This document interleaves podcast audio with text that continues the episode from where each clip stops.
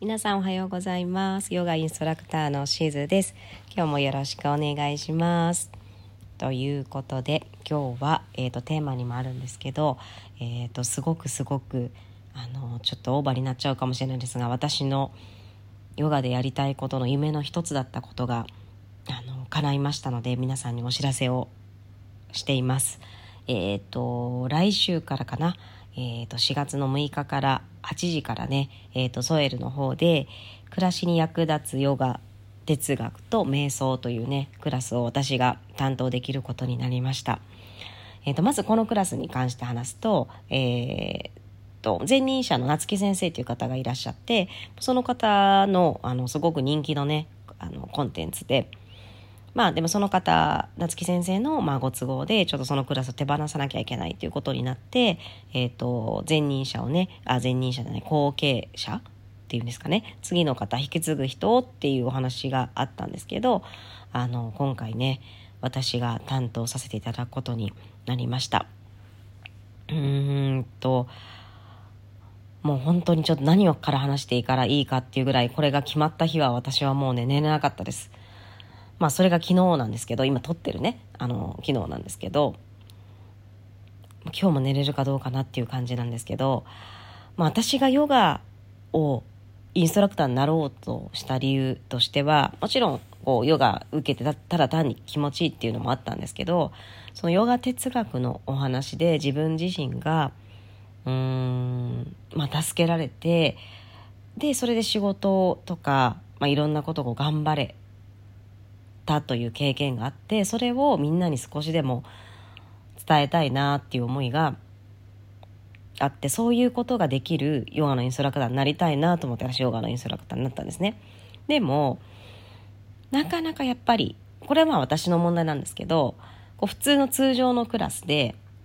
例えばこう旗ヨガとかっていうクラスで、えー、とそのヨガの哲学の話をしたくても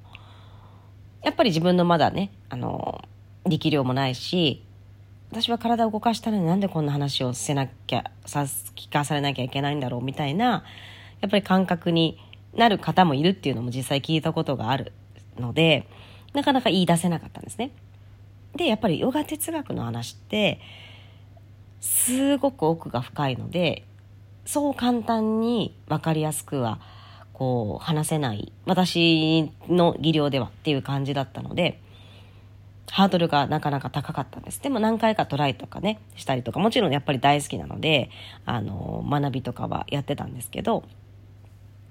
で、今回、まあこういうお話をいただけて、あの、まあ私は瞑想のね、ソエルさんのクラスで、あの、ソエルのクラスで瞑想とか持ってたので、そういったところも、あの、あったかもしれないんですけど、うん、もう本当にね、かん、なんだろうな。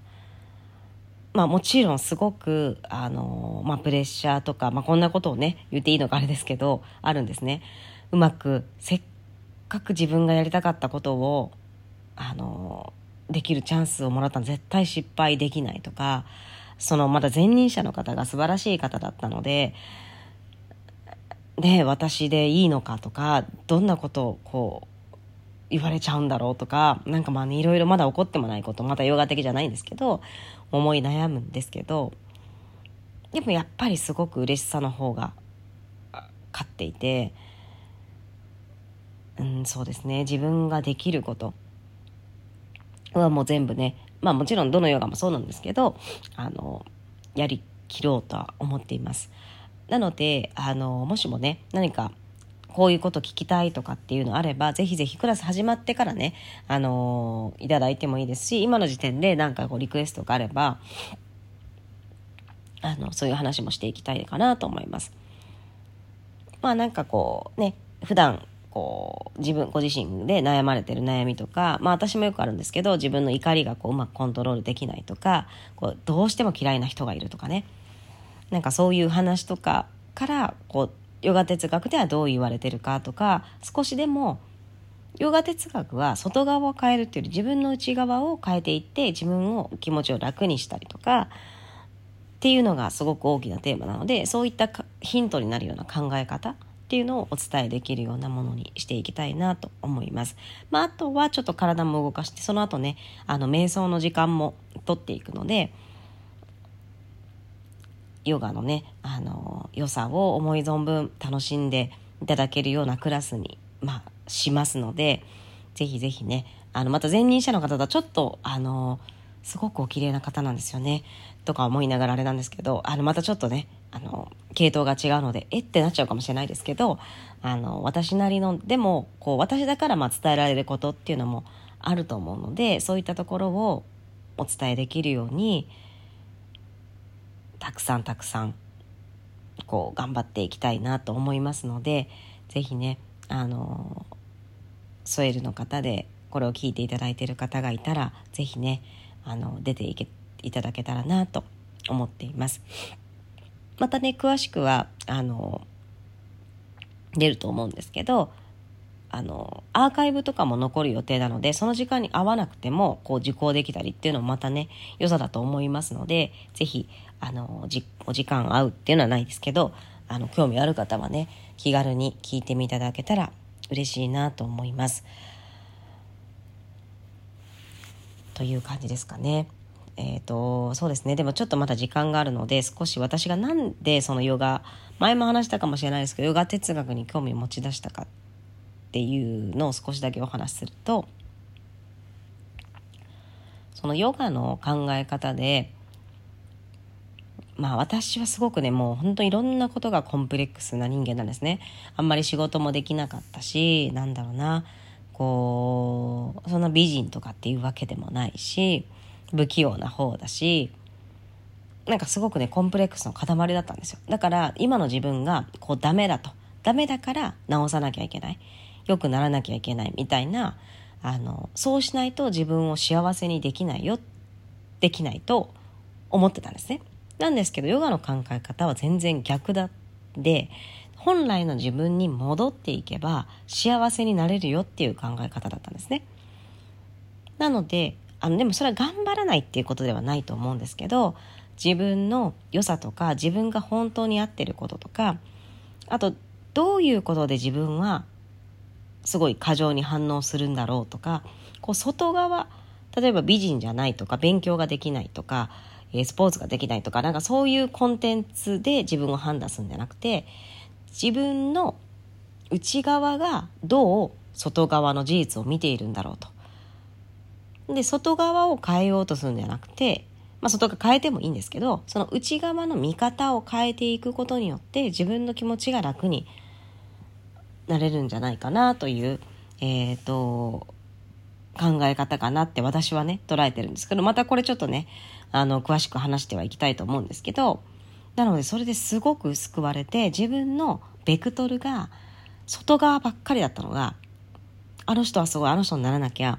あの人大嫌い。だからあの人なんてもう知らないとかじゃなくて、なんで私はこの人こんなに憧れるんだろう。なんで私はこの人こんなに嫌いなんだろうっていうふうに、ベクトルが外側から内側から変わる、内側へ変わるきっかけがこのヨガ哲学、インド哲学とかだったりするんですけど、だったんですね。なので、こう、全部180度何か外側から見ると何も変わってないかもしれないんですけど変わったっていうよりも自分のこの考え方とかが変わってきたなというきっかけでした私はすごくこの安定思考で本当にこうビビり思考だったんですけどビビり思考ってないですかねそんなことはね。安定思考まあそれが悪いわけじゃないんですけどこうやりたくても失敗するぐらいならやらないでおこうっていうタイプだったんですね。なんですけどそんな私がまあねこのまあフリーなんて私考えたことがなかったからそういうフリーっていうまあそのサラリーマンの時の私から見ればもうこう荒れ狂う大波です不安定な大波に飛び込めるなんてことは考えたこともなかったんですけどなんですけどそういうふうにその大きな決断も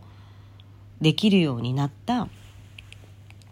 きっかけになったかなと思います。あの別にフリーがいいなんて言ってるわけではなくて自分にとってのいい道を選ぼうという勇気をもらえた。自分が本当に進みたいなと思う道に、えー、進める勇気をもらえたっていうのがこの、えーと、ヨガ哲学かなと思ってるので本当ちょっと大げさに言えば自分の人生を変えてくれたかなと思ってるのでそこをこう別に皆さんも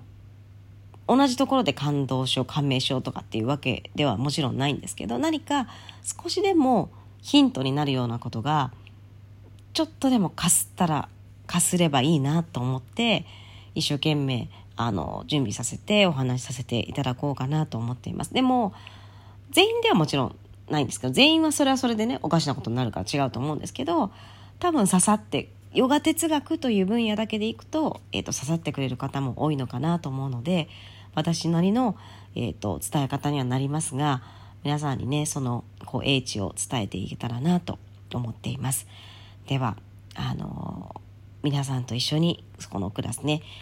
楽しんでいけたらなと思いますので、ぜひ4月の6日からですね、よろしくお願いします。ではこちらで失礼します。